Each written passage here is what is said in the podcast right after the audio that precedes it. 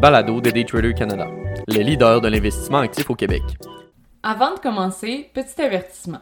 Le contenu de ce balado, les données financières et économiques, incluant les coûts boursières ainsi que toute analyse et interprétation de celles-ci, sont fournis à titre d'information seulement. En aucun cas, elles ne doivent être considérées comme étant une recommandation ou un conseil d'acheter, de vendre, de vendre à découvert ou poser tout autre acte envers toute valeur mobilière, tout instrument dérivé ou tout actif ou classe d'actifs quelconque. Bonne écoute! Quand le courant ne passe pas, par Olivier Gélina, analyste financier et contributeur pour Daytrader Canada. Le secteur des semi-conducteurs a reçu une attention particulière dernièrement, pour de bonnes raisons. La semaine dernière, la présidente de la Chambre des représentants des États-Unis, Nancy Pelosi, se rendait à Taïwan. Il s'agissait d'une mission de débroussaillage pour les États-Unis afin qu'ils puissent eux-mêmes faire face à d'éventuels soubresauts dans leur propre chaîne d'approvisionnement, le tout teinté de politique et d'amertume.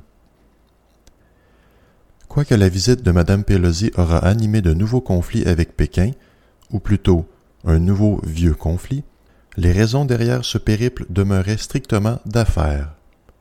Jeudi dernier, soit la semaine de la visite de Mme Pelosi dans la région taïwanaise, les États-Unis adoptaient le Chips and Science Act. Cet acte prévoit notamment une allocation de 52 milliards de dollars américains aux entreprises fabriquant des puces d'ordinateurs, en plus de nombreux allègements fiscaux. Ces mesures ont pour but de revigorer le secteur et d'initier les développements technologiques sur sol américain et ainsi de limiter les ruptures de chaînes d'approvisionnement de ces composantes s'avérant plus que vitales. L'adoption de cet acte aura rencontré une certaine résistance lors de son adoption, qui a passé à 243 pour et 187 contre. Le Parti démocrate aura voté à l'unanimité pour, tandis que le camp républicain avait plus de réserves sur la qualité de la proposition. M. Kevin McCarthy, représentant républicain, la qualifiait même de fondamentalement erronée et que les travaux devraient être recommencés de zéro. La visite de Pelosi aura eu un impact indirect sur les fabricants de composantes électroniques à travers le globe. Infineon Technologies, sur le Frankfurt Stock Exchange ticker IFX, a reculé de 2,3% ASML Holding, sur la bourse de Paris ticker ASML, retranchait près de 3% et BE Semiconductor Industries, sur la bourse de Paris ticker BESI, de 4% Plusieurs titres locaux sur la bourse de Taïwan ont connu également un recul face à la venue de la représentante américaine. La situation n'est pas complètement inusitée. Les problèmes d'approvisionnement de semi-conducteurs et autres composantes électroniques connus cette dernière année a démontré la dépendance des États-Unis et le Canada de facto à la production asiatique. Intel Corporation sur le Nasdaq ticker INTC a annoncé ses résultats financiers à la fin juillet et ils n'ont pas su rencontrer les attentes des analystes et investisseurs. Un bénéfice par action de 29 sous, soit 40 sous en deçà des attentes lors du deuxième trimestre de 2022. Les résultats découlent d'un niveau de revenu 2,6 milliards plus faible qu'initialement anticipé. Le management en place n'a cependant pas fait de cachette aux investisseurs. La situation économique plus serrée aurait bien eu un impact sur les opérations. Toutefois, des décisions internes auraient également été à l'origine de cette sous-performance. Le titre d'Intel a répondu promptement à ce manquement. Un recul de 10% lors de la journée de vendredi dernier. Ces nouvelles n'aident pas la cause du géant américain et plusieurs analystes perçoivent déjà une perte de part de marché face à un concurrent direct. Et ce concurrent direct est Advanced Micro Devices sur le Nasdaq Ticker AMD. Malgré que ses revenus soient près de la moitié du géant Intel ce trimestre, la compagnie a su, au fil des années, se tailler une place de choix dans le très compétitif monde de l'électronique. Le son de cloche est cependant le même du côté d'AMD. Les revenus du deuxième trimestre ont atteint 6,7 milliards, alors que les analystes prenaient plutôt une tangente de 6,8 milliards. La direction justifie le manquement par le ralentissement des dépenses des consommateurs au niveau des ordinateurs personnels.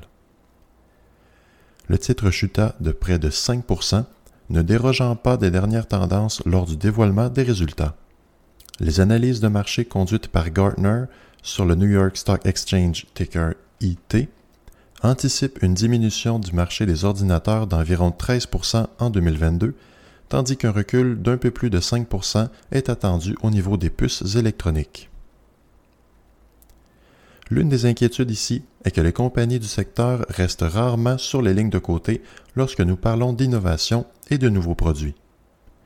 Les bouchées doubles qui ont servi à ravitailler les inventaires et besoins immédiats sont maintenant à risque de devenir désuets si la demande chutait drastiquement ou s'étirait sur plusieurs mois. Malgré cet horizon plutôt sombre, AMD a réitéré ses prévisions de vente pour 2022, conservant son 60% de croissance pour son exercice financier et que les centres de données, desservis par la compagnie, devraient combler la diminution notable au niveau des consommateurs. Le dernier argument des États-Unis sur leur acte à saveur technologique vient de Nvidia Corporation sur le Nasdaq ticker NVDA. Les résultats financiers du deuxième trimestre ne sont pas encore présentés que la direction avertit les marchés. Les revenus préliminaires seraient 1,4 milliard sous les prévisions initiales de 8,1 milliards. Il s'agit d'une déception bien réelle, cependant, et le titre a réagi avec une perte de 8 lors de l'annonce, en plus de projeter par le fait même une nouvelle vague d'incertitude. La diminution de la période est une gracieuseté d'une demande notablement plus basse pour les items reliés aux jeux vidéo. L'industrie du jeu vidéo a sévèrement été touchée au niveau de la disponibilité des cartes graphiques lors des deux dernières années. La nouvelle lignée des cartes graphiques de la série 30 a rapidement pris du terrain, toutefois, celle-ci arrivait au compte-gouttes dans les magasins et plateformes en ligne, cela, bien sûr, si elles arrivaient bien avant d'être prises d'assaut par des revendeurs. Un adepte de jeux vidéo devait cependant payer le gros prix pour mettre la main sur ces mythiques cartes. Nvidia avait donc pratiquement une vente assurée aussitôt qu'une unité était complétée. La réalité a beaucoup changé depuis et les intéressés ne peuvent plus se permettre de payer des centaines de dollars au-dessus du prix suggéré par le manufacturier. Il s'agit d'un autre signe de la pression économique présente sur les marchés. Lorsque les compagnies commencent à préparer les marchés pour des nouvelles négatives avant même qu'elles soient officielles, il y a clairement des questions à se poser.